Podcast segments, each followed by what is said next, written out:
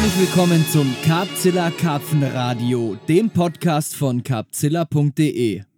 Mein Name ist Marc Dörner und heute habe ich einen sehr interessanten Gast. Einen sehr, sehr interessanten Gast, den viele unserer Zuhörer wahrscheinlich noch nicht kennen, aber heute kennenlernen werden. Und ich glaube, es wird ein super interessantes Gespräch vor allem dahingehend, dass es um Themen geht, die uns alle interessieren, die auch mich sehr interessieren, die ich aber so in der Form nie wirklich miterlebt habe. Ähm, klingt jetzt alles irgendwie recht vage, aber ich möchte ein bisschen Spannung schüren. Es geht um die Anfangsjahre des Karpfenangelns in Deutschland. Da hatte ich schon mal einen Podcast in Hamburg aufgenommen mit Sascha Pingel. Und ja, da, da ging es um so ein paar Themen, die vielleicht so auch noch nicht ganz final richtig äh, dargestellt wurden. Und dann klingelte eines Tages das Telefon und da war jemand am Apparat, den ich so vom, vom Hörensagen schon kannte aber so persönlich noch nicht wirklich im Kontakt war. Und das ist kein geringerer als Ralf Staudinger, vielen auch einfach bekannt als Ralle. Ein altes Hamburger Urgestein, Karpfenangler der ersten Stunde. Und ich sage jetzt mal nach langem Blablabla, bla, bla, herzlich willkommen, Ralle. Ja, hallo, Marc. Du hast mich angerufen ähm, und ich habe mich ehrlich gesagt total darüber gefreut, weil du hast gesagt, da gibt es so ein paar Sachen, da könnte man noch tiefer reingehen, die könnte man in gewisser Weise auch richtig stellen, weil es so nicht ganz stimmt, weil du sagst, du bist einer der Karpfenangler der allerersten Generation in Deutschland. Ist das so richtig? Das ist absolut richtig, ja, genau so ist es. Genau so ist es.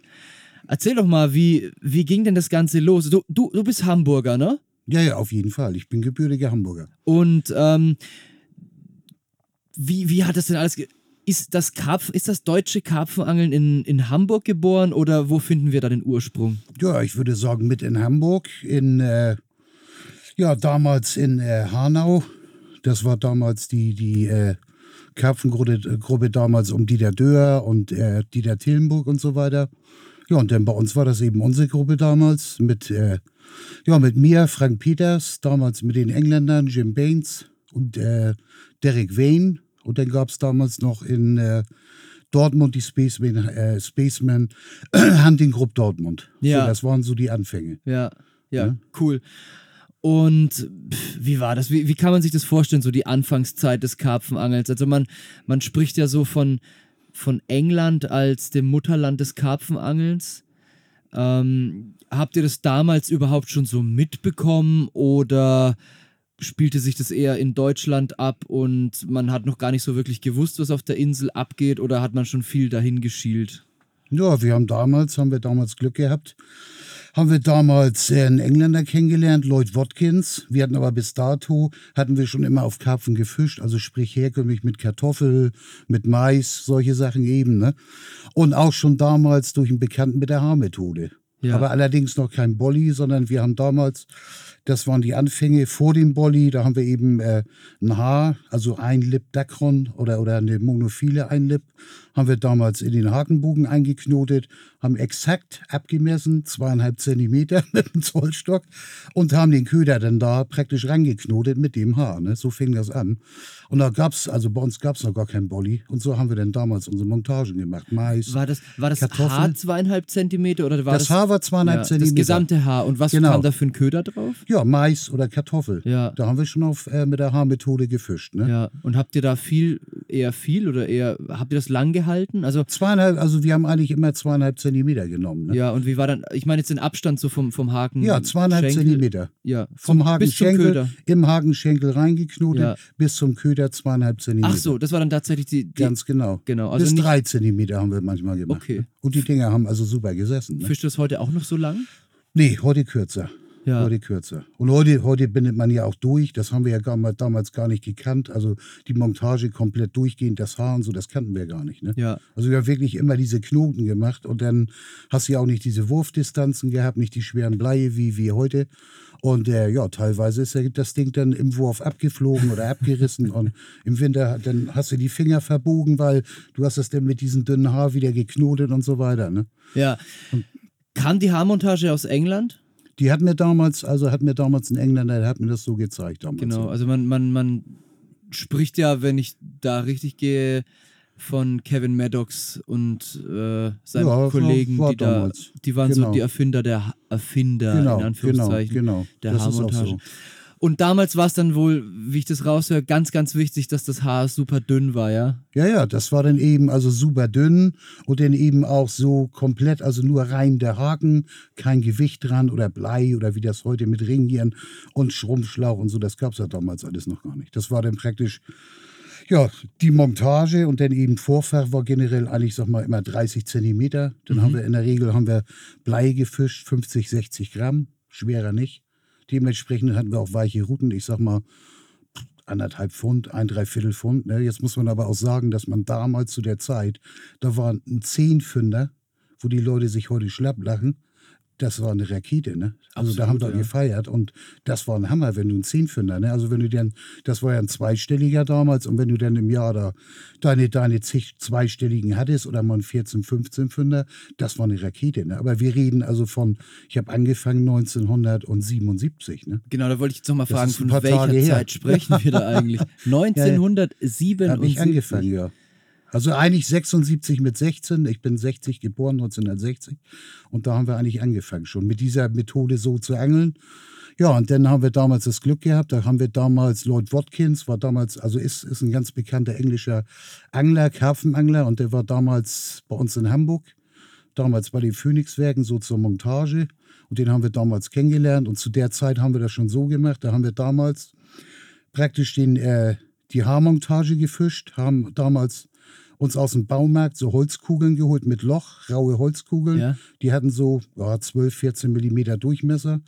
Die haben wir dann praktisch ja auch im Hakenbogen reingeknotet mit zweieinhalb Zentimeter Haar, drei Zentimeter und haben dann praktisch Katzenfutter genommen, Hundefutter, Forelli, solche Sachen haben die damals gemahlen, mit äh, Eier vermengt und mit Grieß und das Aha. war ja eigentlich schon Bodyteig Ja, ja. und haben den aber nur rumgeknotet Aha. und haben dann so gefischt, ne? also Kugeln gemacht. Aber ne? dann mit weichem Teig. mit also weichem Teig, mit weichem Teig. Schon wahrscheinlich festen Teig. Ganz genau. aber der war nicht gekocht wie ein Boil. Nee, nee, nee. Aber nee, theoretisch Ist, hättest du das einfach auch kochen können. Nein, es schon, war ne? ja schon der Bolly-Mix. Ja, ja. Wir haben ja auch schon äh, äh, Geschmacksstoffe. Also es gab damals, die ersten Jahre gab es noch keine Flavor. Wir haben aber so Currypulver, Gewürze und wir haben natürlich also alles Mögliche ausprobiert. Anis und diese Sachen früher. Ja.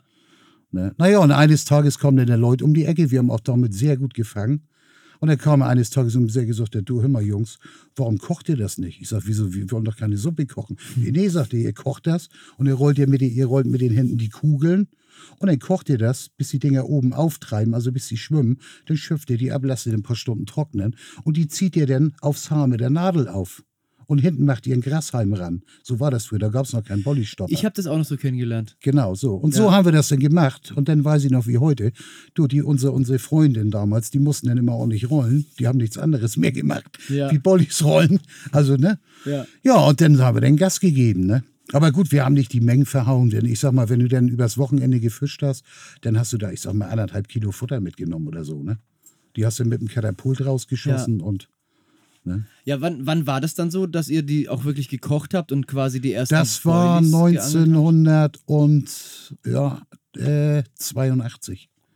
82. 82, Ende 82. Mhm. Weiß ich genau, da habe ich damals mit meinem Freund damals Frank Peters zusammen gefischt. Wir haben auch immer intensiv zusammen gefischt. Wir sind dann damals schon 84 sind wir nach Holland und also er war auch einer rund um die Uhr. Ne? Das war ein Hardcore-Fischer, so wie ich eigentlich auch war. Ich habe alle Zeit, alles investiert ins Fischen, ins Fischen.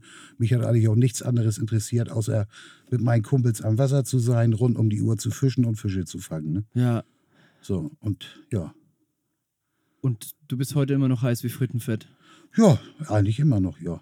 Ja, gut, es ist ein bisschen anders geworden. Man ist eben ein bisschen älter oder ist einiges älter, aber ich bin heute immer noch nach wie vor und gebe immer noch Gas und sehe zu, dass ich da immer noch meine Fische fange. Wie alt bist du denn heute? Ich bin jetzt, äh, werde jetzt im Oktober 58. 58. 58, ja. Aber man kann schon sagen, du bist noch sehr, sehr gut in Form. Also Ich will es hoffen. Ich da, sind, hoffen. da sind wahrscheinlich noch viele, viele Jahrzehnte Karpfenangeln drin. ja, ja, ich will es hoffen. Ich will es hoffen, ja. Ja, geil. Erzähl mal, wie war denn so der, der, der Spirit, der Geist, das Feeling in, den, in der Anfangszeit? Ich glaube, ich glaube, man kann sich das heutzutage gar nicht mehr vorstellen, wenn man heutzutage mit dem Karpfenangeln anfängt, dann ist man ja so reizüberflutet, auch mit dem, mit dem Überangebot an Informationen, an Tackle, an Ködern, einfach an allem. Also es gibt ja von allem mehr als genug. Und ich denke mal, so in der Anfangszeit, so wie ich das auch schon von vielen Stellen gehört habe, gab es eigentlich gar nichts. Ja, es gab auch gar nichts. Und wie ging das dann vonstatten, auch mit, mit Tackle beschaffen und mit, wie war das so? Wie, wie hat sich das alles entwickelt? Ja, also entwickelt hat sich das so, dass wir damals in den Anfangsjahren, wie gesagt, diese Haarmonophile Schnur, die gab es ja. Wir haben Monophile meistens auch gefischt. Also auch noch keine geflochtene als Vorfach, sondern meistens so 0,25er oder so Mhm. eben als, als äh, Hauptvorfach, sag ich mal. Und der Haken gab es zu der Zeit, gab es Karpfenhaken, ich sag mal von der Firma CGS, Plättchenhaken. Mhm. Und äh, die haben wir dann ge selber gebunden. Also es, es gab keinen Öhrhaken. Es gab keinen Karpfenöhrhaken damals. Keinen einzigen. Gab es nicht. Also in Deutschland gab es keinen Karpfenöhrhaken zu der Zeit. Und da haben wir nachher, der erste Öhrhaken, den wir eigentlich gefischt haben, war damals auch von CGS. Das war ein schwarzer Haken, das war ein Hecht- und Wallerhaken. Mhm. Also vergleichbar, sage ich mal, heute Größe 4 ein Tick mehr. Das war so eigentlich der erste Öhrhaken, der, der, der so auf dem, den wir gefischt haben. Ne? Aber einen reinen Karpfenhaken hat es nicht gegeben. Ne? Die kamen dann damals, kamen die über England, das war dann von der Firma Partridge, gab es dann damals Jack Hilton Haken, dann gab das hier Outboard Haken, der hatte das, das äh, äh, sag mal schnell, den Widerhaken außen. Das waren so die ersten Karpfenhaken überhaupt. Ne? Dann kam Drennen, Peter Drennen, war dann damals der Superspezialist, dann der Drennen Bollyhook, Continental Bollyhook. Ja. Das waren so die ersten Karpfenhaken überhaupt, aber das war dann auch ein paar Jahre später. Ne? Ja. Und wir haben also Deckhornschnur und wir wussten gar nicht, was das war damals. Ne?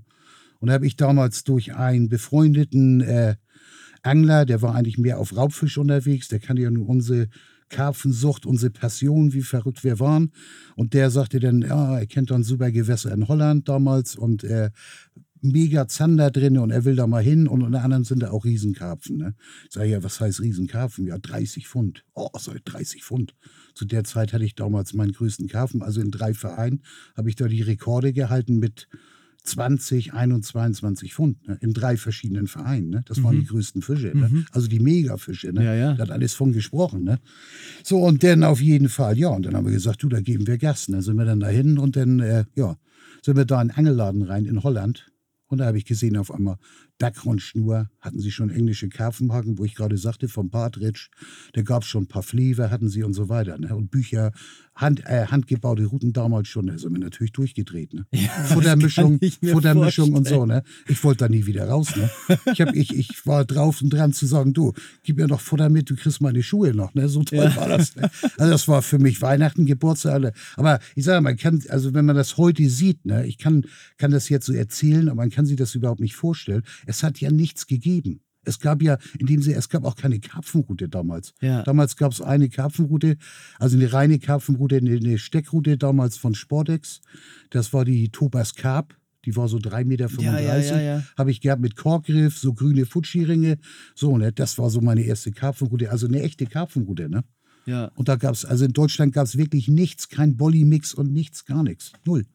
Nix. Und dann sind wir eben nach Holland gekommen und die, also Holländer waren da schon wesentlich weiter und die Belgier, ne?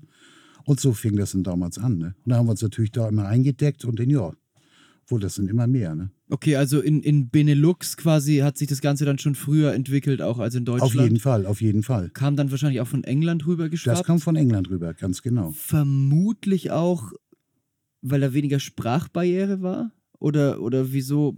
Vermutest du, war das, waren die dort so? Kann ich, kann ich jetzt gar nicht so genau sagen. Das, das kann ich gar nicht so sagen. Oder lag es vielleicht Das- auch daran, dass man auch in Deutschland schon einen Angelschein gebraucht hat und das vielleicht auch nicht so Ja populär gut, brauchte, war? in Holland brauchtest du auch einen Angelschein. Okay. Also der hieß das damals, äh, Grode Vergönning hieß das Ding. Das war aber relativ einfach. Du bist also da auf die Post gegangen, Ja. ganz normal auf die Post. Hast dir da deinen deinen Schein geholt, da damals, ich weiß gar nicht wie viel Gulden, also war billig. So, dann konntest du da angeln, dann konntest du loslegen. Ne? Also ohne Prüfung, ohne alles. Ne? Ja. Konnte jeder Idiot hin, sag ich mal, und konnte sich einen Schein holen. Ne? Ja. So war das damals. ja, in ne? Deutschland musstest du ja schon immer die Prüfung machen. Ne? Ja, immer nicht, ganz früher nicht. Also zu meiner Jugendzeit, äh, ich habe ja früher schon immer ganz früh, ich habe ja schon, ich sag mal mit 10, 11, habe ich mich schon an der Hamburger Alster immer viel rumgetrieben und da viel geangelt mit meinem Bruder zusammen. Mein Bruder Enrico, der ist ein Jahr älter wie ich. Und dann, da haben wir uns schon immer rumgetrieben und dann nachher mit 14 mussten wir einen Angelschein holen. Der hat 5 Mark gekostet. Ne? Da musstest Okay. du dann auf die Gemeinde und dann. Aber es war ein Jugendfischereischein. Nee, das war ein regulärer, äh, ja, so. so. Angelschein. Ne? Und musstest du dann trotzdem noch irgendwann eine Prüfung Nein, machen? nee, nee, das kam erst später. Das kam, glaube ich, irgendwann in die Mitte der 80er irgendwie so. Aber wenn du jetzt, du warst ja dann schon immer Angler und Ja, kamst du dann auch in die Verlegenheit, die Prüfung noch machen zu ich müssen? musste sie ja machen. Ach so, ja, Ich schon musste dann. sie ja. Ja, weil du bei uns in den ganzen Hamburger Angelverein ist ja Voraussetzung, dass du die Sportfischerprüfung hast. Ja, ja. Oder beziehungsweise machst.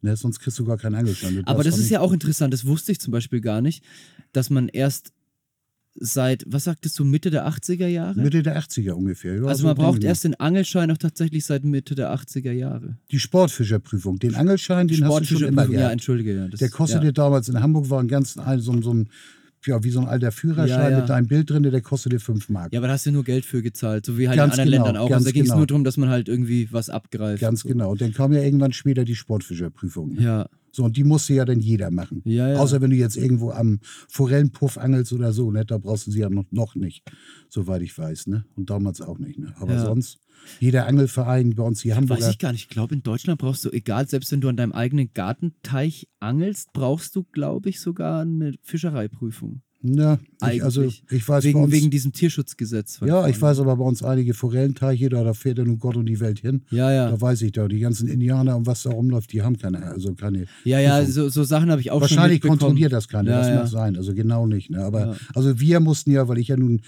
damals auch in Angelverein drin war, in Hamburg, äh, außerhalb von Hamburg, und da mussten wir schon die Prüfung haben. Ne? Und da gab es doch auch mal diese, gab's, hast du das mal mitbekommen, da gab es so eine, so eine komische Doku irgendwie auf dem WDR oder so, Hobby mit Widerhaken.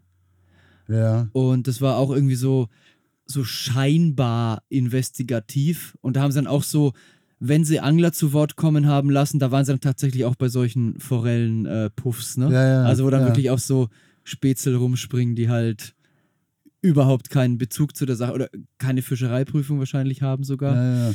Und dann halt dementsprechend auch mit den Fischen umgegangen sind, ja. unroutiniert und äh, dann entsprechend auch weiche Statements abgegeben haben. sag ich Ja, mal. negativ dann mal wieder, ne? Natürlich. Dann ist ja oft so. Ne? Insofern, ja, ist ein schwieriges Thema auch, ne? Aber egal, zurück zum Thema. Es war in Holland zuerst und ist dann so über Holland nach Deutschland auch immer mehr rübergeschwappt. Also Holland und Belgien beides. ja, ne? also Weil, Benelux. Heißt, das kam also über Umwege über England nach Deutschland. Verstehe ich das richtig? ja, kann man sagen, ja. ja. ja. Ja, weil das war ja damals, war ich sag mal, der Belgien war ja damals Rudi de Zuder, gibt es ja heute noch, Mhm. war damals schon zu der Zeit, war ja schon eigentlich der Laden, der schon gute Mixe angeboten hat, sprich verschiedene Mixe, High-Protein-Mixe, Nussmixe, solche Sachen, hat er damals schon angeboten. Die Sutter also ist, mir, ist mir auch noch ein Begriff. In Das Belgien, ist aber nicht Rudi. Wassersportzentrale. Wassersport. Das ist, das ist ja, ja, das ist Wassersportzentrale. Rudi de Zuder, aber, Wassersportzentrale. aber die waren doch auch mal mega bekannt für ihre Messe, oder? Ja, ja, ja, ja. Aber gibt's die denn noch? Ja, was heißt ja, die haben ja ihre Messe immer gemacht in, in Belgien, die große. Und Rudi ist ja eigentlich auch auf anderen Messen gewesen, also unter anderem Hannover und so weiter. Ja. Ihn ja auch ein paar Mal getroffen und so, ne? Und Aber die der- hatten, glaube ich, auch immer eine große Hausmesse, oder? Ja, ja, die haben ein Riesending gehabt. Weil es am Anfang, als, also in den Anfangsjahren, als ich noch angefangen habe mit dem Karpfenangeln, ähm, da waren dann die, die, die schon spezialisierter und schon länger dabei waren, die sind dann auch mal zum, zum Desutter auf die Hausmesse gefahren. Genau, ja, ja, mal der hat da immer ein Riesending veranstaltet. Der hat schon zu der Zeit, war ja, ich sag mal, zu der Zeit eigentlich schon führend mit und Mhm. hat richtig viel gemacht, ne? Der hatte auch seine Hausmarke, die war super bekannt da, ne? Ja, ja. Das TNT, gell? Genau, TNT Da gab ist es auch, genau. gab's auch mal den Weekend Tripper. Ja, habe ich sogar noch im Keller. Ja? Sogar noch mit dem Overrap, noch nie benutzt. Wenn du Interesse hast, habe ich wirklich noch. du, das Ding war die Macht. Ja. Das Ding war zwar nicht so riesig, aber ich sag mal Stabilität unübertroffen, das Ding. Ne? Ja. Der stand wie eine Eins. Und der Name war halt legendär, ne? Ganz genau. Ja, ja, Weekend-Tripper, ganz genau, ja. Short Time, du. ja, aber das war geil. Ich habe das Ding am Kassieren und so mitgehabt, so als, ich habe immer gesagt, als Küche zum Sitzen und so weiter. Ne? Ja. Du, ich habe damit im Mistral alles gesessen. Das Ding hat nicht gefallen. Also, das ist top. Ich habe das Ding heute noch, ne? Und ewig alt. Also, das war auch Qualität, ne? Ja. Ne, Ich sag mal, da sind auch viele Sachen, wenn ich so heute dran denke. Ich habe noch so, gerade so die ersten Sachen auch, dann gab es ja früher, gab es ja die Zelte gar nicht, Pramhauben und was das heute alle, heute ist ja irre. Also damals war das ja unvorstellbar. Da, da, da, da hast du einen Schirm gehabt, einen 2,50 Meter Nubrolli, da hast du das, äh, die Mittelstange rausgeschraubt, hast die Schräge gestellt. Da gab es die ersten Overraps, waren damals, haben wir auch über Holland, waren damals von Kevin Nash. Die haben wir uns geholt, 250er Nubrolli. Vorne hast du dann so zwei Stormsticks reingemacht. So, und das war's, ne? Ohne Bodenplane, ohne alles. Das waren so die ersten überhaupt äh, Zelte. Ja. Ne? Oder, oh, ja, eben, war ja eigentlich ein Schirm Ja, mit aber da Overrap, ne? warst du schon wieder King, oder? Da warst du der King. Da war, und dann in Tarnfarben vielleicht noch nicht. Das war die Macht. Ne? Also mehr ging nicht. Ne? Da, da wollte ich nie wieder raus. Du, ne? war geil. Ne? Das war der Hammer. Ne? Aber war natürlich wirklich klein. Deine Liege passte gerade rein. Vorne so ein paar Klamotten. Aber damals hat man ja auch lange nicht das Tackle gehabt wie heute. Ne? Also, Ja, ich mag's, ich, ich mag's immer noch so. Ja, Also ich baue mich echt gern mit so einem möglichst kleinen Zelt, kleine Liege, wenig dabei, irgendwo in den Busch ein. ja, Das ist für mich so das Karpfenangeln. ja. Das mag ich echt. Ja, gut, ist, ist schon was dran. Aber ich sage, ich, ich bin ja auch jemand, der gerne länger und lange unterwegs ist. Also sprich, dann bin ich ein Ja. paar Wochen unterwegs bei, Ja. in einer Session und dann da in dieser kleinen Hundehütte. Nee, ich sage, wenn ich jetzt das zwei Tage unterwegs wäre oder so oder mal drei, dann ist das okay. Dann nehme ich auch hier mein kleines Zelt mit oder so. Das langt dann völlig. Ne? Aber Mhm. ich sag mal, weil ich ja dann auch länger und ja, und ein bisschen Komfort willst du dann haben. Ne? Oder wenn ich dann manchmal sitze und habe sieben, acht Tage Regen da in dieser kleinen Hundehöhle da, das muss auch nicht sein. Dann, ne? Ja. Also, das ist ein bisschen Nee, das, Bewegung, ne? klar, logisch. Das ist natürlich immer, immer dem Einz Einsatzzweck geschuldet, was man dann tatsächlich damit macht.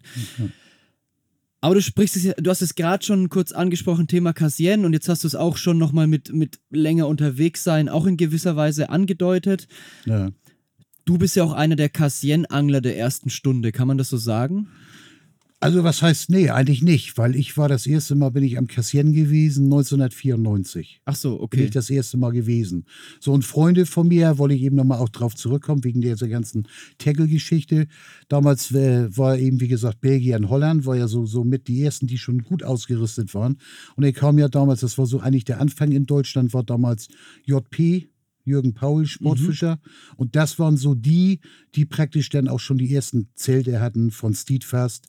Die hatten die ersten Routen von, von Nordwestern, also sprich Multi-Ranch, Long-Ranch, Sele. Die haben die ersten Flever gehabt, haben die ersten Bolli-Mischungen auf den Markt geschmissen. So, das waren so die ersten, ne? Mhm. Also mit, ne, die dann so Karpfenprogramm mitgemacht haben. Ne? Mhm. Und so fing das dann in Deutschland an und dann wurde es ja immer mehr. Ne? Das war so dann die Anfänge. Ne? Mhm. Ja, aber das war schon, also ja, Highlights. Ne? Dann, ich hatte ja auch immer gute Kontakte. Damals war mein Glück. War damals mit Dieter Dürr befreundet. Der hat damals äh, 1983 bis 86 war er bei Jürgen. So, und wenn da natürlich die ersten Klamotten aus England kamen, dann hat bei mir gleich das Telefon geklingelt, mein gut Freund. Und dann, ja, dann hat er gleich da erstmal ein Paket fertig gemacht und dann haben wir immer die Augen geglüht. Ne? Dann, Dann hast du dann schon die ersten Affenkletterer und solche Sachen. Das hatten wir ja früher gar nicht. Ne? Ja. Wir haben früher haben wir äh, äh, Überraschungseier. Da haben wir einen Gardinenhaken oben reingedreht und haben hier so ein Beta-Light genommen, äh, nicht Beta-Light, hier ein Knicklicht Mhm. und haben das früher in die Schnur gehängt. So haben wir dann geangelt. Ne? Mit, mit auch schon Buzzer, also elektrisch? Nee, bis gab's da noch nicht. Nee. Wir haben damals haben wir das so gemacht, da haben wir äh, die Routen schon aufgebaut, vorne mit Gabel, hinten mit Gabel, so einfache Dinger, die man früher hatte, so 0815 und dann haben wir aber mit offenen Rollenbügel gefischt, haben praktisch oben an der Route einen Schnurclip, da haben wir ein Streichholz genommen, haben das mit Klebeband festgemacht, haben da die Schnur einge eingehängt mit der offenen Rolle Ja. und haben auf die Spule von der Rolle ein 5-Mark-Stück gelegt und darunter haben wir einen Teller gestellt. Ja. Also und Keller. Und wenn, wenn jetzt einer die Schnur rausgezogen hat, ist das 5-Mark-Stück ja runter und dann hat das geklappert. Ja. So, und das war natürlich manchmal auch lustig, wie ich mit Frank gefischt habe. Wir durften ja bei uns damals in dem Verein, durften wir jeder drei Routen nehmen. So, da haben wir so ein einfaches Zelt mit zwei Mann drinnen gepennt, war ja alles so spartanisch. Und dann, äh, ja, dann, äh, ja, haben wir ein paar Bier getrunken sind natürlich dann irgendwann mal eingeschlafen, weil wir auch einen kleinen Glimmer hatten. So morgens sind wir dann raus und dann waren alle Routen abgelaufen. Dann haben wir dann da Entwehrung gemacht. Wir haben es immer hingekriegt ohne Knoten und, und überall war ein Fisch dran. Ne? Ja, geil. wir haben natürlich das Klimper nicht mehr gehört. Ne? und dann kamen damals die ersten BG hießen die, die waren sogar noch mit Antenne, waren aber eigentlich wirklich Schrott, weil da hast du die Antenne eingeklemmt, Fallbiss hast du schon mal gar nicht, die war ja fest drinne, hast du gar nichts mitgekriegt und sobald ein bisschen Wind war, flog immer die Schnur raus und dann fing das Ding an zu rattern. Ne? Und dann, ja, die ersten vernünftigen Bissanzeiger waren damals eigentlich Optonic und der Delkim. Mhm. Das waren so die ersten vernünftigen. Ne? Dein Delkim hast du ja tatsächlich hier auch dabei. Den, hast habe ich auch dabei. Ja. Den den fische ich aber eigentlich nur bei gutem Wetter, Ja, den weil ich richtig Bock drauf habe und weil das richtig Spaß macht. Und der. Sound definitiv bis heute unerreicht ist. Also es gibt keine Firma, die annähernd diesen geilen Ton, hast du ja selber gehört, ja, ja, das absolut. erreicht. Also es gibt's Legendär. nicht. Ist legendär. Und Ich habe ich hab den Dinger, auch ne? fotografiert vorhin. Ja. Ähm, da stelle ich mal ein Bild auf Instagram auf jeden Fall bei uns, dass die, dass die Zuhörer sich da auch mal ein Bild von machen können, wie so der erste Delkim auch ausgesehen hat überhaupt. Ja, Wann kam der so ungefähr? das war in den 80ern. Das war in den 80ern. Der ist ja über, der Romark damals ist ja auch über Belgien vertrieben worden. Das war so in den 80ern. Das war so Mitte der 80er ungefähr. Ne? Ja. kam der so raus. Ne? Und dann damals der Optonic, ne?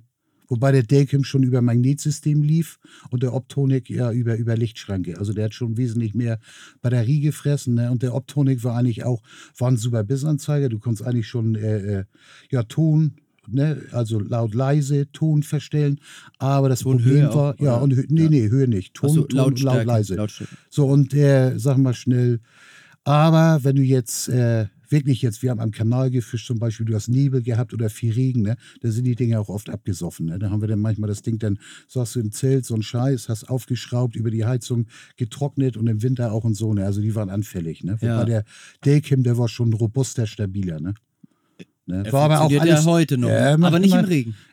Er wird auch noch im Regen Ja? laufen, aber ich schon ihn. Aber das hast du ihn ja vorhin auf jeden Fall. Ich habe nee, ganz schnell nein, der ist dicht. Also da Ja, hast okay. du keine Probleme. Ich habe das jetzt nur, weil wenn ich jetzt, äh, ich sage, ja, ich habe ja meine meine äh, äh, Bissanzeiger mit Funk, so, Ja. aber der, der hat ja nun keinen Funk. Stimmt, du hast gesagt, musste Kabel verlegen. Genau, ich habe da Kabel für ein langes 10 Meter Kabel mit einer Box, die legst du ins Zelt rein. So war das früher die ersten Dinger.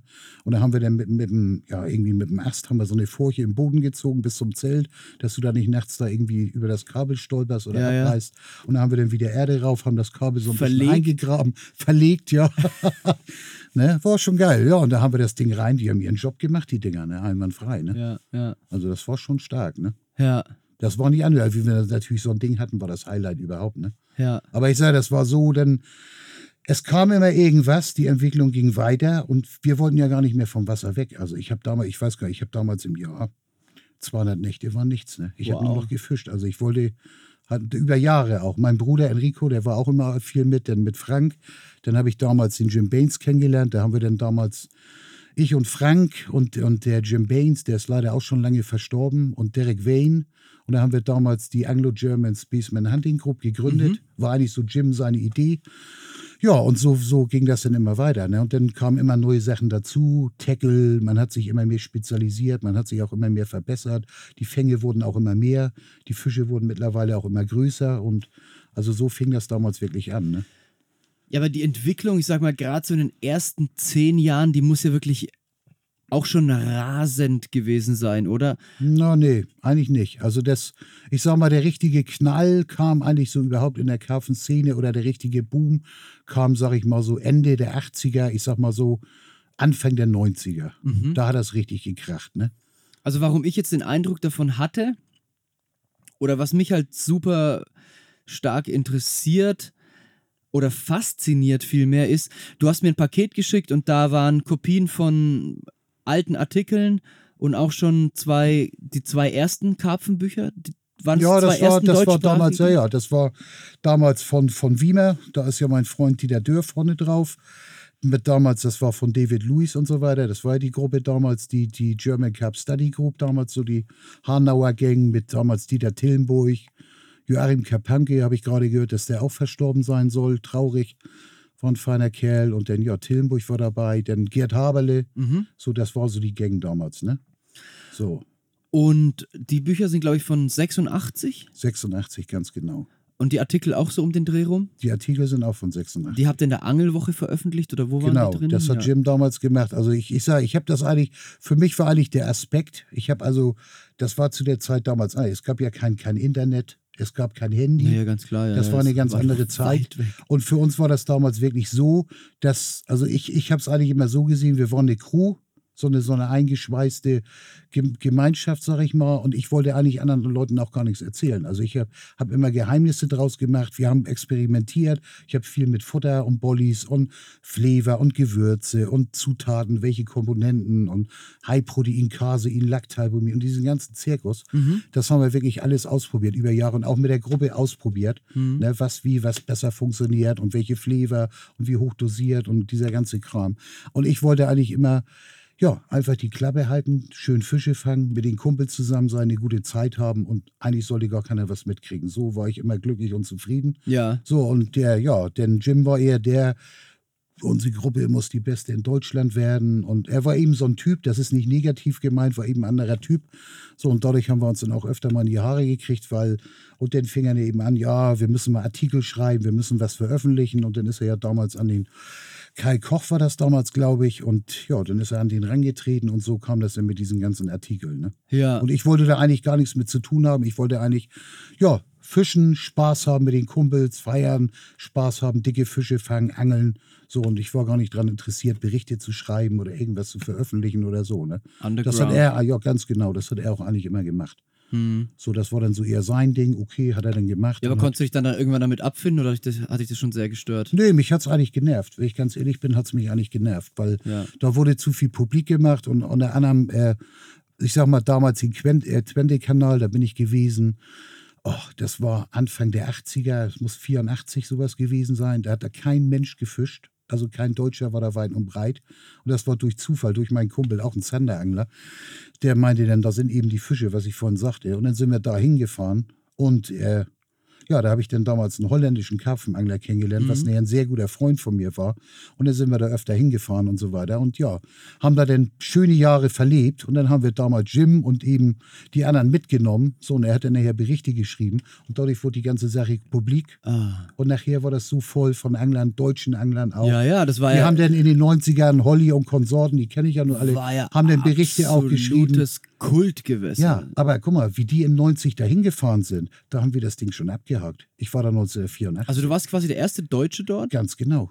Wow. Und danach war dann, ich sag mal, äh, war der unterhalb, war dann unter anderem damals auch hier Michael Floßdorf, Kai Sinnwold und so. Mhm. Die haben da auch gefischt, aber ich bin der Meinung, das war dann so irgendwie ein, zwei Jahre später. Die haben es auch Jahre nicht ganz so später. weit dahin, gell? Nee, nee, nee, die haben das nicht so weit. Ja. Also wir hatten immer, wir hatten immer so roundabout so 330 Kilometer, 340 Kilometer, also eine Fahrt. Ne? Muss man sich mal vorstellen. Da ist Ja. man dann 340 Kilometer gefahren, um an einem Kanal zu angeln. Ja, war auch toll, aber ne? Ja. Wir haben Fische gefangen ohne Ende, aber also die 30er, äh, das war nicht so. Wir haben viele Fische gefangen, also richtig Mengen auch. Meistens nur Schuppis. Ich sag mal, von 100 Karpfen war ein Spiegler oder vielleicht auch mal so ein Zeiler, so ein Fully-Scale, gab es da auch, ganz selten. Aber die Fische waren, ich sag mal so, ja, um die 20 Pfund. Ja. Also 6, 27 Pfund zu der Zeit waren, waren da die größten Fische. Ne? Ja. Die haben zwar immer erzählt von 30ern, aber ich habe Freunde da gehabt, die da intensiv fischen, viele Fische gefangen haben. Ich habe zu der Zeit, da hat es keinen 30er gegeben. Ne? Also da war 6, 27 Pfund, war hoch. Aber waren tolle Fische zu der Zeit, waren es geile Fische. Ne? Ja, geil. Ne? Und ähm, habt ihr auch viel im Winter geangelt? Ja, ja. Mit Ja, diese ja. Warmwassergeschichten waren ja da Wir haben immer geangelt. Clou, gell? Wir haben immer, also im, Ja. im, im Sommer war ich eigentlich gar nicht da. Wir haben eigentlich immer mehr Winterangeln gemacht. Ja. Da gab es ja Ax- Axo, das, das Salzwerk, gibt es Mhm. heute noch. Und da war dieser Warmwasserauslauf, das haben die heute generell europaweit eingestellt mit diesem Warmwasser und alles runtergefahren. Dadurch funktioniert das ja alles nicht mehr so. Und auf jeden Fall, da waren wir viel im Winter. Ne? Also Herbst, Winter sind wir da viel hingefahren. Ne? Also. Ja. Herbst noch an die Seen und sobald es dann da richtig gekracht hat und wurde eiskalt und mit Randeis und dann sind wir dann meistens zum Kanal gefahren. Ne? War bestimmt eine geile Zeit. Das ja? war eine mega geile Zeit. Also wir haben da auch Jahre Das hätte ich verbracht. tatsächlich auch gerne erlebt. Ich, ich, ich habe diese Ära der Warmwassereinläufe komplett verpasst. Ja. ja. Das, das ist so eine Sache, die mich so, die macht mich so ein bisschen weh, wehmütig. Also das, ich hätte schon gern so, das hätte ich schon noch gern mitgenommen irgendwann mal. Ich meine, ich, ich hätte es früher machen können, aber irgendwie war ich da nicht so in dem Thema drin. Ähm, Ah, das hätte ich schon mal gern noch miterlebt, so dieses am, im Winter im Warmwasser fischen und ist bestimmt cool, ne? Weil die Saison geht halt einfach weiter, ne? Ja, ja, Never ending summer. Wir hatten ja nie Saisonende, wir haben ja immer Ja. durchgefischt. Also Ja. hat sich ja bei uns nichts geändert. Ob Sommer, Herbst und Winter, wir haben immer Gas gegeben. Ne? Ja, geil. Ne? Und äh, ich meine, Winterangeln war schon, wir sind hingefahren, kamst du da an, dann lag ein Meter hoch Schnee. Da haben wir erstmal eine Schaufel genommen, haben uns die Plätze freigeschaufelt, dass wir unsere Buden da hinstellen konnten. Ne? So, und dann haben wir da geangelt. Ne? Dann, das war Hammer, die Atmosphäre. Ne? Du saßt da im Schnee, du, das hat geschneit, das Wasser hat gequalmt, ne? denn die Schiffe da, die ganze, das, die Lichter, die Atmosphäre, also kriege ich heute noch Gänsehaut. Ne? Das war Hammer. Dann hast du da gefischt, du, das war unglaublich. Ne? Und dann mit den Kumpels da, das war eine geile Zeit. Also mehr geht nicht. Ja. Da möchte ich nicht einen Tag missen. Ne? Wir haben uns auch oft den Arsch abgefroren und öfter mal richtig einen auf, auf den Sack gekriegt da, ne? Also jetzt vom Wetter her und so weiter, weil wir waren ja nicht so ausgerüstet wie, wie heute. Aber hier, das war Hammer, ne? Das war unglaublich, ne? Wir haben früher auch bei uns in der Elbe, war ja noch Warmwassereinlauf, sind wir im Winter hin, Dezember, das war immer eigentlich zwischen Weihnachten und Neujahr. Ja. Dann haben wir da immer gestartet. Ne? Ich habe meinen Bruder teilweise damals zu Hause abgeholt. Da saß er noch mit seiner Freund, Frau damals und den Eltern zur Weihnachtsfeier. Habe ich schon unten geklingelt, Alter, was ist denn du? Und saß schon im Auto. ja, da hat er dann die Weihnachtsfeier abgebrochen, kam mit seinem Futteral und dann sind wir ab zur Elbe. Ne? Da hat es natürlich auch überall gekriselt, war klar. Das Ne? kam bestimmt gut an, ja. Ja, ja, ja, ja. Bei mir auch. Mir ist ja damals die Frau abgehauen durch die Angelei. Aber es war eben so. Da stehe ich auch zu. Das ist auch auf meinen Mist gewachsen. Ne? Das war eben einfach. Aber ich habe es einfach mehr geliebt, das Angeln wie die Frau. So, so ist es. ja, es ist so gewesen. Stehe ich auch zu. Ne? Ja. Also ich hätte gar den ganzen Blödsinn mit ihr damals gar nicht machen sollen. Ist natürlich ein krasser Schritt, aber bewusster. Ne? Also man muss sich halt bewusst sein, was man Ja, macht. ich sag mal, bewusst war mir das eigentlich gar nicht so. Das hat sich einfach so über die Zeit entwickelt. Ne, wo die große Liebe äh, war oder ja, wie sie, wie, wo sie eben war und wo sie ist. Ne? Und so ist es dann eben gewesen. Ne? Ja. Ne? Ja. Ich verstehe. Ähm, da könnten wir jetzt natürlich tiefer reingehen oder würde mich auch interessieren, weil du bist ja bis heute noch ein total äh, faszinierter Angler und man merkt einfach, du, du lebst dieses Angeln komplett. Das ist absolut dein Ding. Was gibt dir das? Was, was macht das Angeln so besonders für dich, dass du nach all diesen Jahren immer noch so dafür brennst? Was macht das besonders? Das Ganze drum und dran, ne? Die Natur, draußen zu sein, in der Natur. Ich mache gerne draußen sein, am Wasser. Ja, einfach draußen leben, ne? Draußen am Wasser sein, das Fischen und ja, das Ganze drum und dran, alles dazu, ne? Die Freunde und ja, alles zusammen, ne? Die Vorbereitung, das Futter machen und solche Sachen eben alles. Ne? Also das war ja auch so, wir machen also auch heute noch, eigentlich generell mache ich mein Futter alles selber, haben wir früher gemacht. Das war ja, das war ja nicht nur das Angeln, das war dann mit den Freunden sprechen, Pläne machen, Geschichten erzählen, dann Vorbereitung, das Futter machen und, und alles selber und so, ne? Und, und eben auch das so machen, dass es auf meinen eigenen Mist gewachsen ist. Ne? Also ich Ja. sag mal, ich hätte heute keine Lust, ist eine andere Generation, ist eine völlig andere Zeit. Und so wie wir das erlebt haben, kann das heute auch überhaupt gar keiner verstehen. Außer so die alten Hasen, die lachen ja heute. Ich lache ja teilweise auch darüber. Aber ich sag mal, heute stecke ich mir fünf Mille ein, gehe in den Laden und dann habe ich alles. Oder von mir aus sechs Mille. So, dann kriege ich alles, kriege Futter, ich kriege alles fertig. Also das ist unglaublich. Du, du brauchst ja heute eigentlich nichts mehr machen. Ja. Und für uns war das eben auch der Aspekt, dass wenn ich einen Fisch fange, sag ich mal, dass das auch so auf meinen Mist gewachsen ist. Ja. Also ich habe meine eigene Inspiration, meine eigenen Ideen gehabt. Ich habe meine Futtermischung gemacht. Wir haben unsere eigenen Flavor gemacht. Wir haben mit Sachen gefischt, die gar kein anderer hatte. Mhm. So ist es gewesen. Und dann war das ein ganz anderes Erlebnis, einen Fisch zu fangen, weil das ja wirklich alles auf deinen eigenen Mist gewachsen ist. Ne? Mit Vorbereitung, Ja. Füttern und solche Sachen alles. Ne? Also es steckt halt auch ganz, ganz viel Entdeckergeist und, Ganz genau. und in gewisser Weise auch Kreativität drin, ne? Ja, ja, klar, auf Weil jeden Fall. Du musstest ja gucken, wo kriege ich was her, wie löse Ja, ich Probleme. Ganz genau. Also es war einfach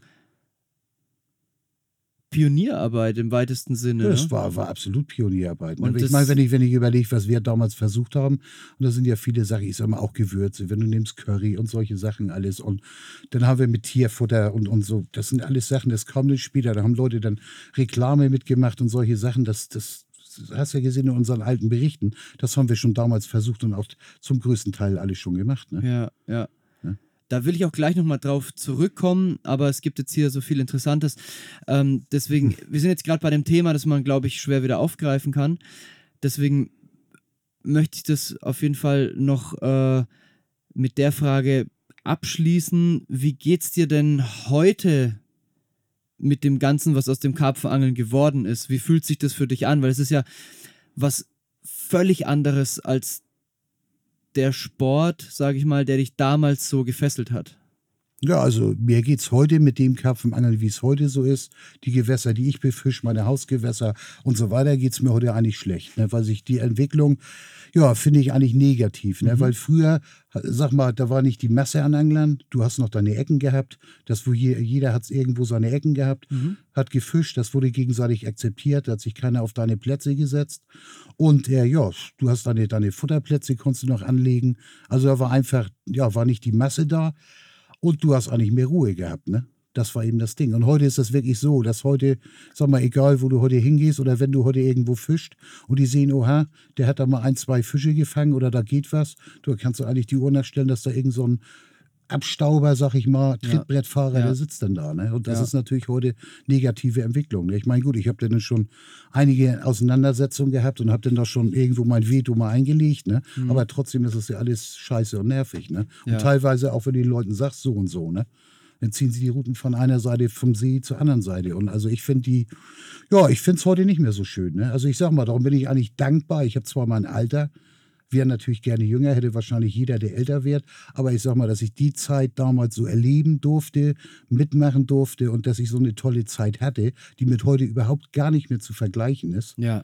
Ne, das ist, äh, da bin ich dankbar. Und das ist eben, jeder hat seine Zeit und ich habe eben diese schöne und tolle Zeit gehabt von der Pike auf an. Ne? Mhm. Und das ist eigentlich, ich sage, man unterhält sich jetzt darüber, wir reden darüber, in dem Moment, wo wir uns jetzt darüber sprechen, da gehen mir so viele Sachen und Blitze durch den Kopf, weil wir reden ja von, ich sag mal, bald 40 Jahren Karpfenangeln. Ja. Guck mal, ich angel 35, 35 Jahre eigentlich mit Bollies, 35 ja. Jahre. Ne? Ja. Ich kann mir das selber gar nicht vorstellen, aber es ist so, ne? Sondern das sind 40 Jahre Karpfen, das ist eine Menge Zeit. Und was da alles, ja, was ich da alles erlebt habe und, und, und, also das ist schon, ja, mega gewesen. Ne? Also ich möchte auch keinen Tag missen, da war auch viel Mist bei. Und ich habe auch mal öfter auch mal nichts gefangen. Also nicht immer ich kam, sah und siegte und alle sind die Größten, sondern wir haben auch mal in die Fresse gekriegt und haben mal nichts gefangen. Aber das gehörte eben alles dazu. Umso ja. mehr hast du dich gefreut beim nächsten Mal, wenn es immer wieder lief. Ne? Ja. Und wir haben auch Sachen gemacht, wo ich von überzeugt war, die waren komplett verkehrt. Und da habe ich sie geändert und dann lief das wieder. Das waren dann eben so Erfahrungswerte. Ne? Ja, aber im Grunde war es auch eigentlich gut.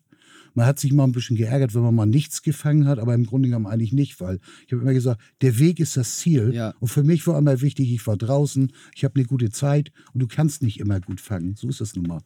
Und nachher hast du halt immer was daraus gelernt, ne? Ja, also das, ja. das war das ja. Interessante an der Ja, Sache. immer nicht, aber wiederholen sich ja viele Sachen. Aber man lernt schon zum Teil und dann denke ich schon, weiß man, was man auch machen kann. Ne? Ja. Oder, oder ja, bestimmte Situationen kann man dann besser einschätzen. Ja. Und ne, das ist einfach, das sind Lernprozesse, ne? wie überall. Ne? Ja.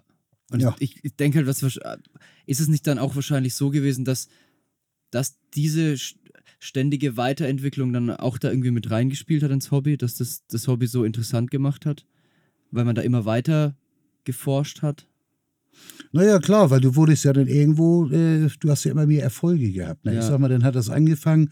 Ich sag mal, wenn ich jetzt die Entwicklung sehe, das war ja wirklich von der Pike an. Du hast äh, zehn Fünder gefangen, dann gab es erstmal eine Fede, Alter, er hat einen Zehnfünder gefangen, mehr geht nicht, ne? So, und irgendwann dann waren, waren dann die ersten Fische 15, 16 Pfund. Und dann weiß ich noch, wie ich meinen ersten 20er, ich habe gedacht, Alter, das ist ja die Rakete überhaupt, ein 20-Fünder, das kann sich heute, da lachen sie dich heute aus. Ne? Ich kann das noch nachvollziehen. Ja, aber so, ne, da bin ich da um Teich gesprungen wie ein HB-Männchen, ne, und ja. denke, mehr geht nicht, ne. So, und dann hatte ich dann meinen ersten so, so 25, dann hatte ich damals, das war ein ganz bekannter Fisch in Hamburg, wird Dieter Martens, hier äh, äh, Sascha und die ganze Crew Klaus und so, die kamen ja ein bisschen später, ein paar Jahre später nach uns.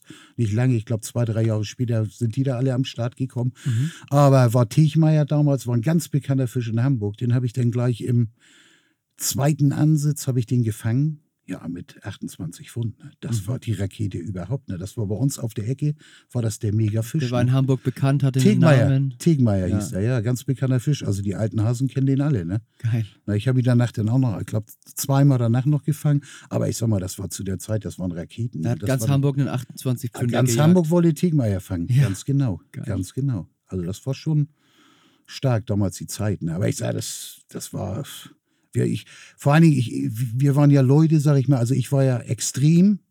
In meiner Angelei, bin ich ja eigentlich immer gewesen. Und damals ja noch, also ganz extrem. Und äh, ich habe mir auch Leute gesucht, die eigentlich so waren, wie, wie, wie ich unterwegs war. Klar. So diese, sag mal, Leute, die, ich will jetzt keinen abwerten, aber ich habe das damals so gesehen, weil man war jung, denn viele Sachen sieht man dann anders.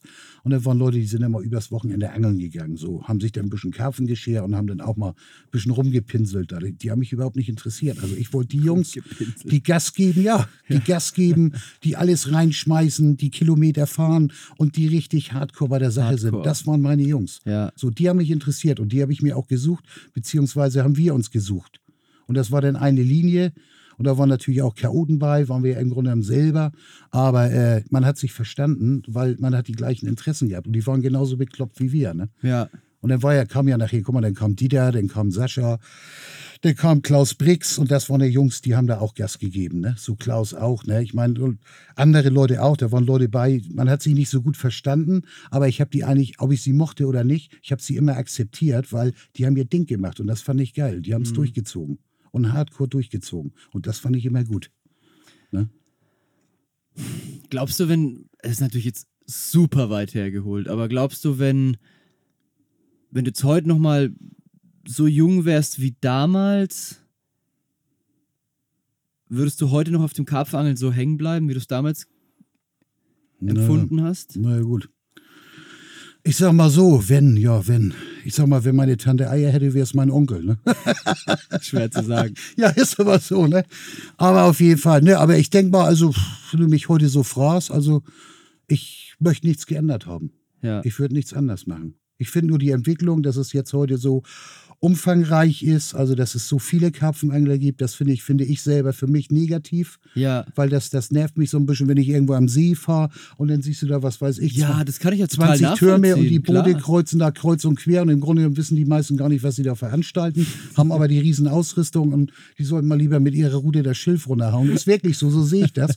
Aber das macht mich dann ein bisschen krank. Ne? Und wenn ja. dann jeder kommt und labert dich voll und so weiter, ne? also ja. bin kein unfreundlicher Mensch oder so, aber Ne, ich sag mal, ich möchte mir dann schon meine Leute irgendwo aussuchen. Ne? Darum habe ich zum Beispiel ja. auch nie äh, jetzt so Sponsoring. Ich habe Angebote gehabt, auch von großen Firmen, sogar von der englischen Riesenfirma. Ich sage, nee, danke, möchte ich nicht und so, weil wenn ich mir vorstelle, ich jetzt stehe auf einer Messe und dann kommen die ganzen Chaoten da an und irgendwelche Kretengs und ich muss da nett und freundlich sein und mich mit denen auseinandersetzen. Das kann ich nicht. Das kann ich nicht.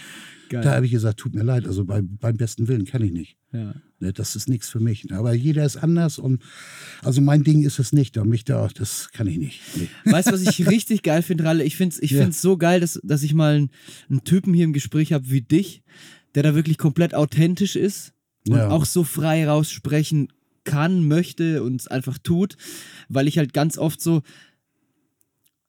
viele Leute trauen sich halt nicht, sich kritisch zu äußern, ne? Weil da halt irgendein ja. Sponsor dahinter hängt ja. oder irgendein ja. Image oder irgendwas. Und man merkt halt richtig, du bist frei von der Leber weg, so wie du bist.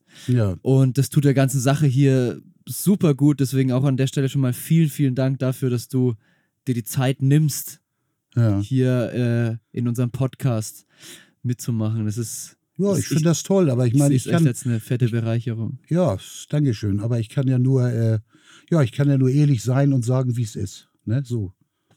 ja. Das, ne? Also ich mache mir da keinen vor oder irgendwas, das wäre auch Blödsinn. Ne? Warum soll man da? Das ist eben so und so sehe ich das und das ist meine Meinung und da stehe ich auch zu nach wie vor. Und es gibt eben einige Sachen, die mache ich eben einfach nicht. Ne? Und davon ja. abgesehen, ich habe ja nur einige Freunde oder mehrere Freunde, Kollegen, die für Firmen angeln und so weiter. Ne? Und dann sollen sie das eben machen, ist ja auch okay. Ne? Ja. Aber ja. das muss jeder für sich entscheiden. Und davon abgesehen, äh, habe ich das ja auch so, guck mal, ich habe zum Beispiel meine Routen. Ich, so, ich, ich sammle zum Beispiel gerne altes Angelzeug und wenn du mal nach Hamburg kommst, lade ich dich gerne mal zu uns ein. Mhm. Dann machen wir uns mal einen netten Abend und dann, ich habe 80 Karpfenrouten. Alles handgebaut. Okay. Keine von der Stange. Museum. Ja, von Kevin Murdochs Routen über Hutchison Routen und alles, was du dir überhaupt kennst und gespließte Ne? Mein ganzer Stolz ist, die habe ich vor zwei Jahren, habe ich die von meinem Freund Dieter Dörr, da hing ich aber 20 Jahre an ihm dran, habe ich unter anderem eine Clarissa-Route. Sagt ihr das, was die Clarissa-Route ist? Sagt mir was, ja. Clarissa war damals in den, in den äh, war der englische Rekordkarpfen aus dem mhm. Rettmeier-Pool mit 44 genau, Lips. Ja. Und aufgrund dieses Fisches hat damals Dick Walker, hat den Fisch ja gefangen, wurde diese Routenserie aufgelegt, war eine gespießte Route und davon wurden 44, äh, 44 Stück gebaut. Und da hatte Dieter damals, war in England drüben, wie er bei Jürgen Paul damals in den 80ern gearbeitet hatte und hat sich mit denen da super verstanden und die haben da ihre Deals gemacht.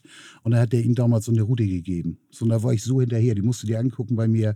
Ne? Ich meine, wenn du das Ding siehst, die hat ein Viertel Pfund, die Fische mit 30, 40 Gramm, also 30 Gramm. So, dann ist sie 3,5 Meter fünf, gespließt, ne? Mhm. Aber musst du das Ding an, das ist eben ein Highlight so, ne? Dann hast du dir einen Mahagoni-Koffer und also absoluter Traum, das Ding, ne? Ja. Ja. Nehme ich sehr, sehr gerne an, das Angebot. Ich bin ja immer wieder mal auch in der Gegend Ja, und das will ich mir auf jeden Fall anschauen. ja. Naja, und wie gesagt, ich habe, guck mal, ich habe dann meine Routen, die habe ich mir eigentlich generell selber bauen lassen, weil ich auch andere Vorstellungen von der Route habe. Ich sag mal, die Dinger heute dann, ich sag mal, 5 plus Spitze ist ja heute Standard, ne? Mhm. Und dann meistens so durchgehende Aktion, sprich Countbond-Heber gibt es ja heute fast gar nicht mehr. Ja. Mal, es sind nur noch äh, äh, Semi-Parabolik oder eben Fastheber so, ja, ne? ja, und solche Sachen. Und dann, ja, ich habe mir dann immer alles selber bauen lassen.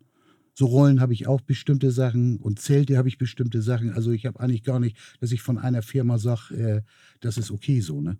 Ja, immer ganz alles individuell Ganz genau. und auf Und deinen du- Einsatzzweck abgestimmt. Ja, und ich habe ja auch die Entwicklung gesehen, äh, in der allgemein in der Karpfen, Karpfenszene und äh, bei den Firmen. Guck mal, früher haben die Zelte gebaut, 6 Ounce Nylon.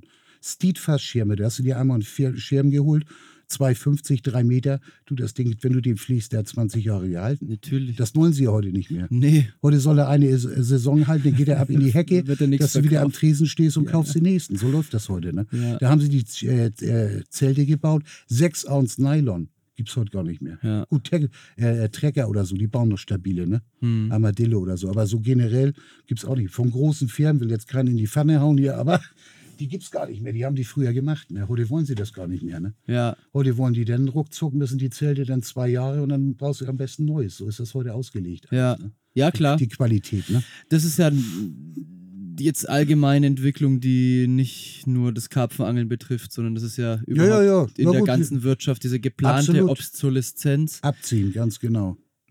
Da geht es ja nur darum, dass ist ja bei Elektronikgeräten bei allem so, ne? Ja, das ja, ist ja. halt leider eine Entwicklung, die auch alles andere als nachhaltig eigentlich ist, ne? Weil Ja, ja. das kostet ja alles Ressourcen, Herstellung, Energie, Arbeitskraft, ja.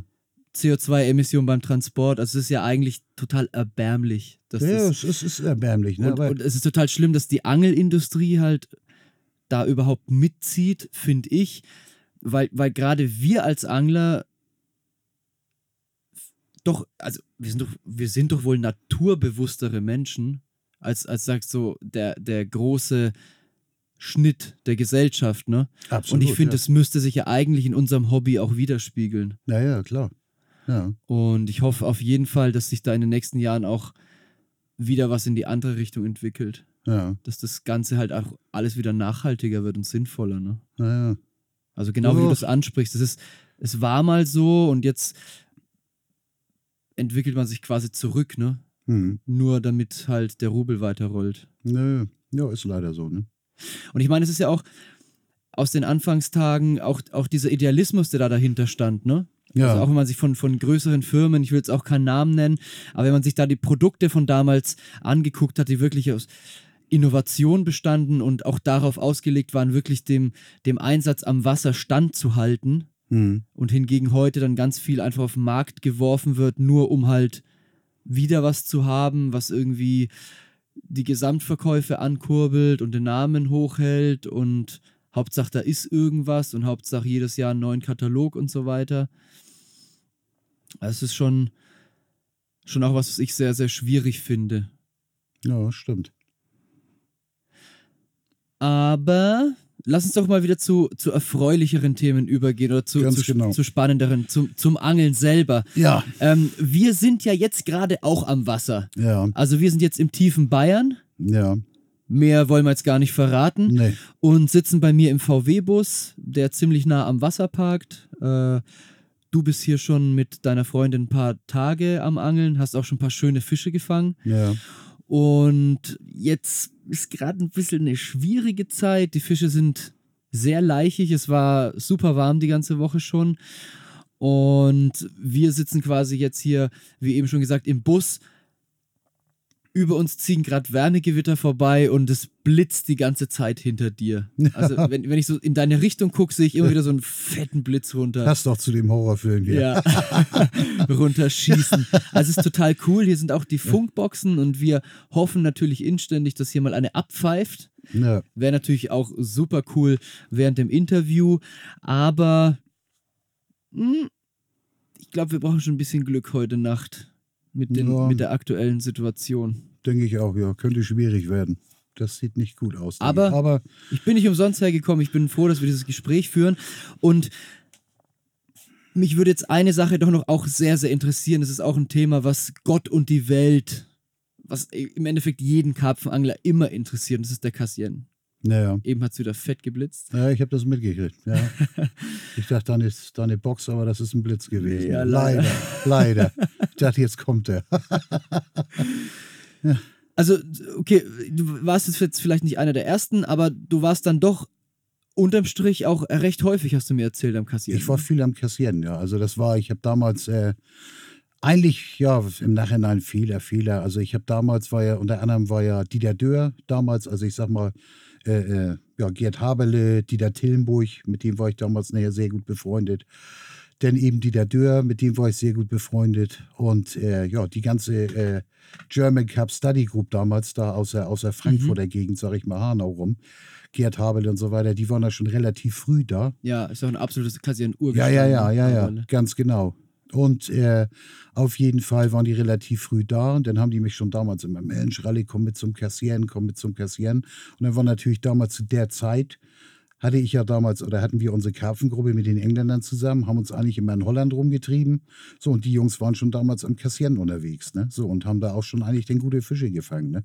Und haben mich ja auch immer eingeladen und wollten mich überreden, aber irgendwie, ja, habe ich es dann eben nicht gemacht, weil wir unsere Gänge hatten, ist ja klar, du hältst dann auch eher zu deinen Freunden. Also ich habe mit meinem Bruder Enrico, mit denen habe ich gefischt, ich habe mit Frank gefischt, ich habe mit Jim, mit äh, Brick damals gefischt, die beiden Engländer. So, das war dann so unsere Gang und andere Leute noch.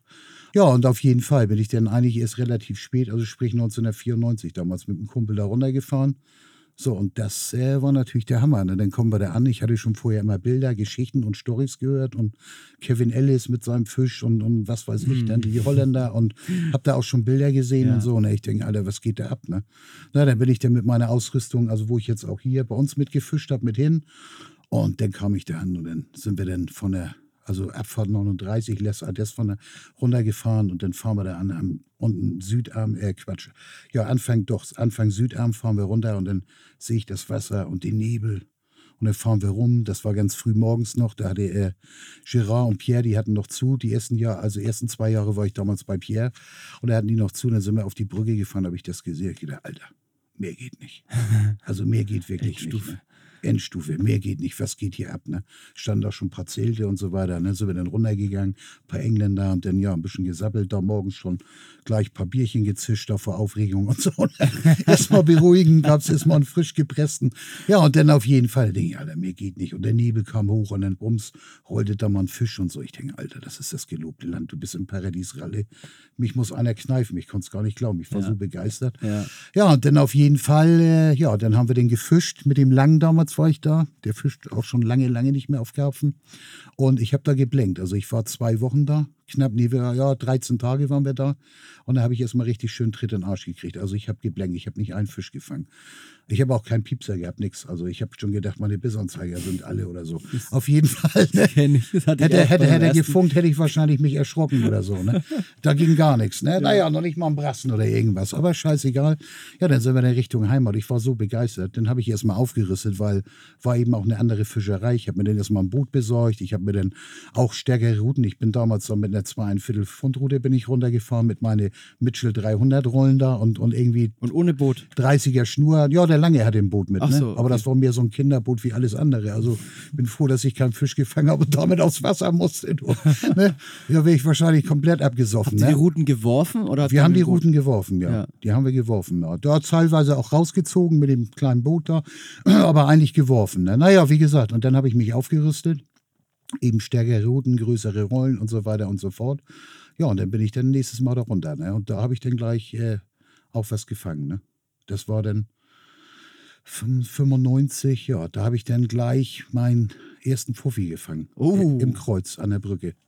Wow. Und das war natürlich tödlich. Ne? Also das war einen Süchtigen eine Heroinspritze geben und dann war alles zu spät. Ne? Und da hat mich der Kassian gepackt. Also da habe ich dann, das werde ich nie vergessen, ne? habe ich damals auf den alten Brückenplateau, sagte ich ja vorhin, das war damals noch nicht betoniert, das war noch Rasenboden und äh, da hatte ich damals aufgebaut und habe dann aufs Brückenplateau, ist ja bekannt, habe ich gefischt und habe dann eine, zwei, ja, eine Route habe ich dann rechts rüber ins Tiefe gezogen.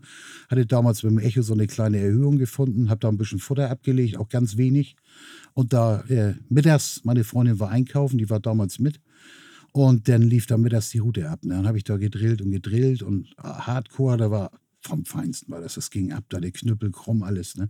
Und irgendwann kommt das Ding hoch. Da gab es richtig, das war, der kam nicht mit dem Kopf hoch, sondern der kam praktisch wie so eine Bratpfanne. Der Länge nach hoch, wuff macht das wie so ein Vakuum, war auch spiegelglatt, die Sonne schien, da war kein Wind, nichts. Und er liegt auf einmal das Riesenbrett da. Ne? Ich habe mir bei der Hose geschissen. Ich denke, das geht nie ab.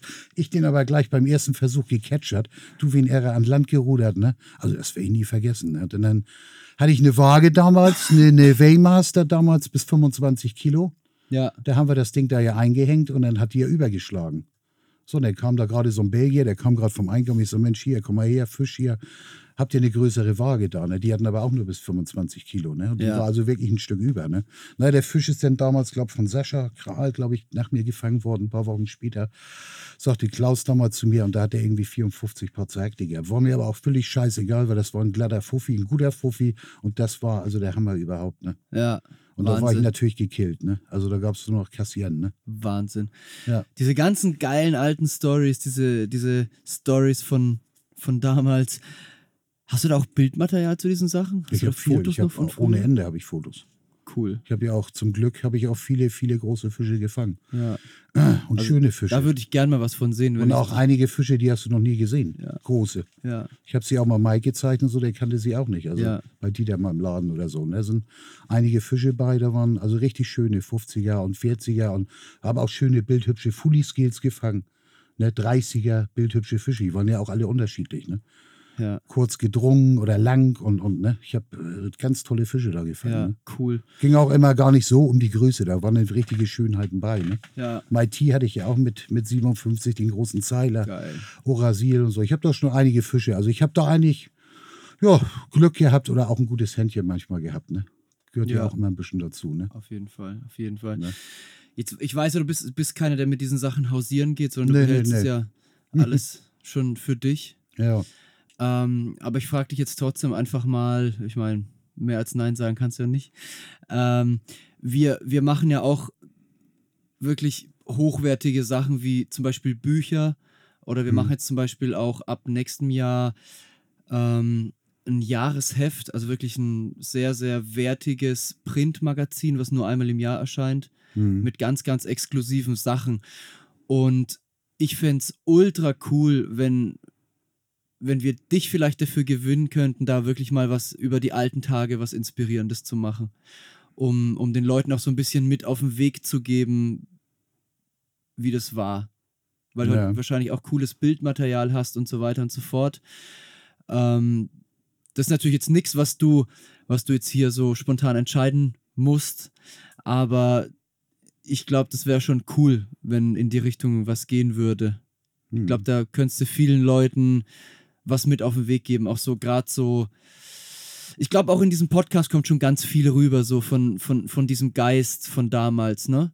ja. Und ähm, es ist halt auf jeden Fall so ein Gegenpol zu dem, was, was gängig ist momentan so in der Karpfenbranche und Ja. in den Karpfenmedien. ja. Ja, Das könnten wir gerne machen. Ne? Das wäre ultra cool. Weil das waren ja auch so Überlegungen von mir. Ich habe ja nie irgendwie Berichte geschrieben oder irgendwas. Ich habe, glaube ich, mal den einen Bericht hatte ich mal in der Carp Connect gemacht. Ich weiß gar nicht, welche Ausgabe. Da ist ja Michael Floßdorf vorne mit so einem Spiegelkarpfen drauf. Und das war aber eigentlich ein Bericht, das muss gewesen sein 2000, 2001. Weil damals schon viel Ärger am Kassieren war, sprich mit äh, ins Schongebiet fischen und ne, diese ganzen Geschichten.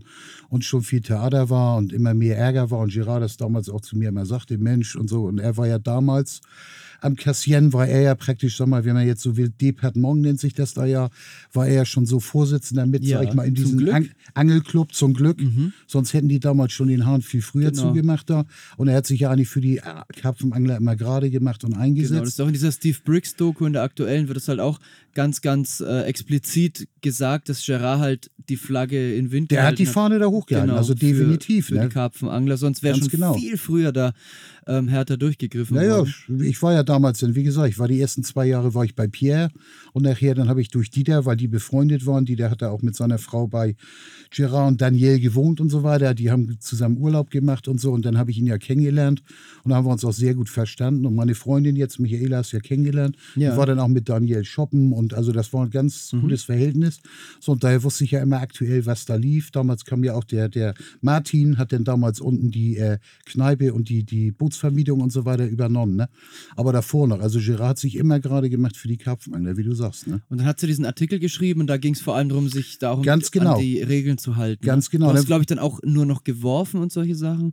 Habe ich irgendwie im Kopf aus diesem. Art- War das irgendwie so? Nee, die nee, nee, das ging, nee, nee, nee, das ging eigentlich darum, weil äh, zu der Zeit waren ja eigentlich, sag mal so, jedes, jedes Jahr, also ich sag mal, sprich, ich war meistens im März da, weil ich das eine schöne Zeit fand. Ja. War teilweise nachts bis 11, 12 Grad minus, arschkalt.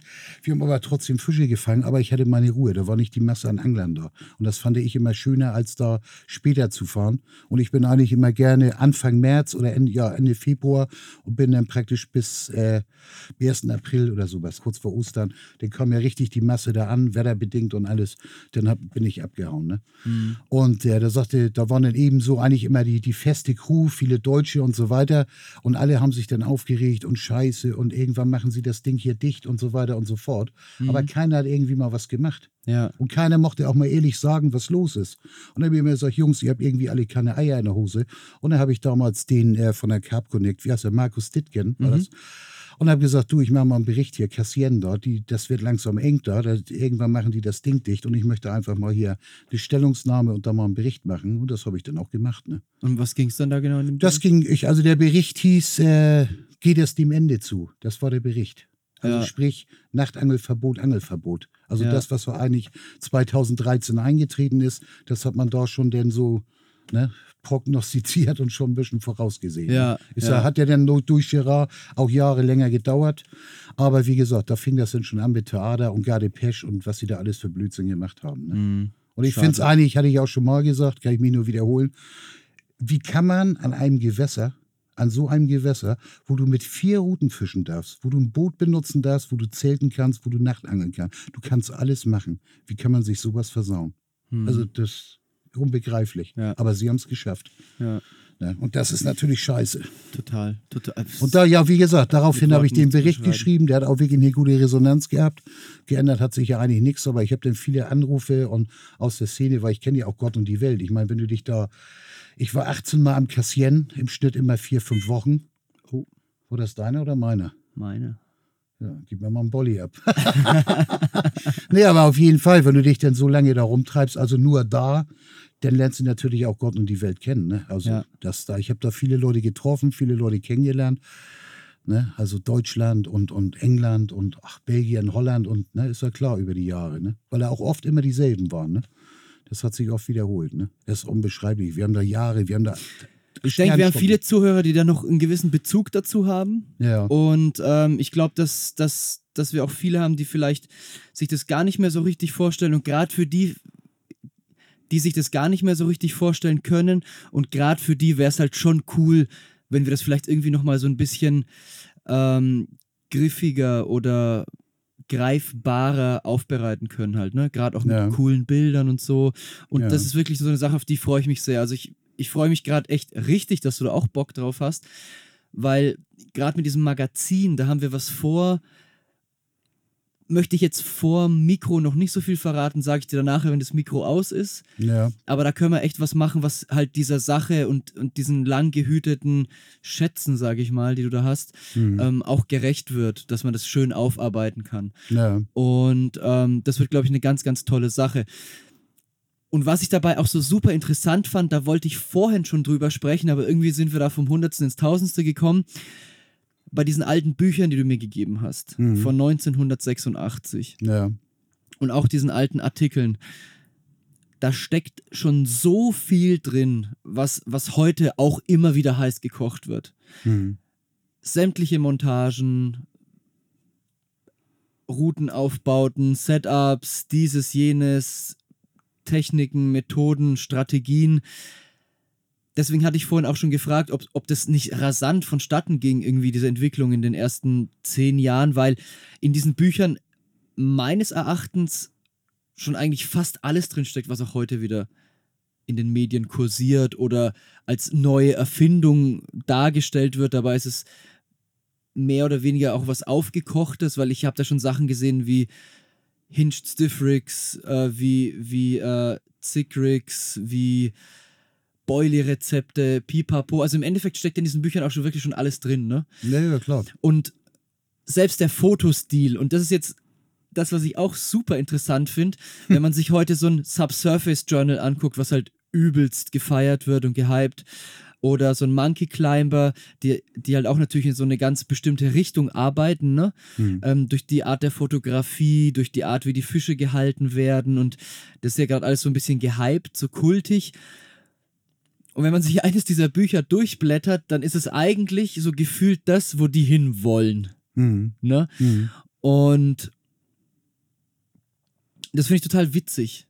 Mhm. Also das, weil da irgendwie auch so eine Tendenz ja da ist, dass, dass, äh, dass es doch auch viele Leute gibt und auch viele junge Leute, die sich für das interessieren und sich das auch so ein Stück weit wieder herbeisehnen, ne? In diesem ganzen Überfluss, Ja. der da momentan da ist. Und deswegen bin ich da total Feuer und Flamme für, dass wir da auch was Cooles draus machen. Hm. Ja, das hört sich gut an, auf jeden Fall. Das ist eine gute Sache, ja. Ja, fein, fein. Ähm, wir sind jetzt schon bei einer Stunde und elf Minuten. Ach so, ich dachte, wir fangen gerade an. ja, es ist gefühlt immer so. Ich glaube, wir können auch noch ewig weitermachen. Ja. Ähm, allerdings versuchen wir uns so in letzter Zeit mehr oder weniger ähm, streng auf ungefähr eine Stunde zu beschränken, Ja. damit es dann nachher auch nicht immer so ausufert, weil wir sind auch schon bei zweieinhalb und fast drei gewesen. Ja. Was vielleicht ganz cool ist, wenn man sich das nebenbei im Auto anhört und dann geht es immer wieder an und aus. Aber ich muss dann irgendwann auch mal da sitzen und den ganzen ganzen äh, Klimbim da nochmal überarbeiten und so weiter. ja du hast doch Zeit, du fängst doch nichts, siehst du Ja, doch. das hast, du, hast du auch wieder recht. ähm, lange Rede, kurzer Sinn. Wir kommen jetzt eigentlich so gefühlt auch schon im Ende zu, was nicht heißt, dass wir uns nicht gerne mal wieder treffen können, weil ich glaube, du hast noch sehr, sehr viele coole Geschichten zu erzählen. Oh ja, ja. Aber ich möchte dich da jetzt auch nicht abwürgen. Hast du noch irgendwas, was du irgendwie unbedingt loswerden willst an der Stelle? Hm, nö, eigentlich nicht. Okay. Eigentlich nicht. Ich würde gerne noch mal so meine Freunde grüßen, so zum Beispiel meinen Bruder auf diesem Wege, wenn die das, die hören sich das ja sicherlich anhören, denn Frank Schmidt unter anderem Sänger Anaconda, denn mein Freund Amir vom Strickler war ja, wo ich ja ab und zu auch mal fisch. Ja. So, ne? Wenn ich jemand vergessen haben sollte, ist das eben so.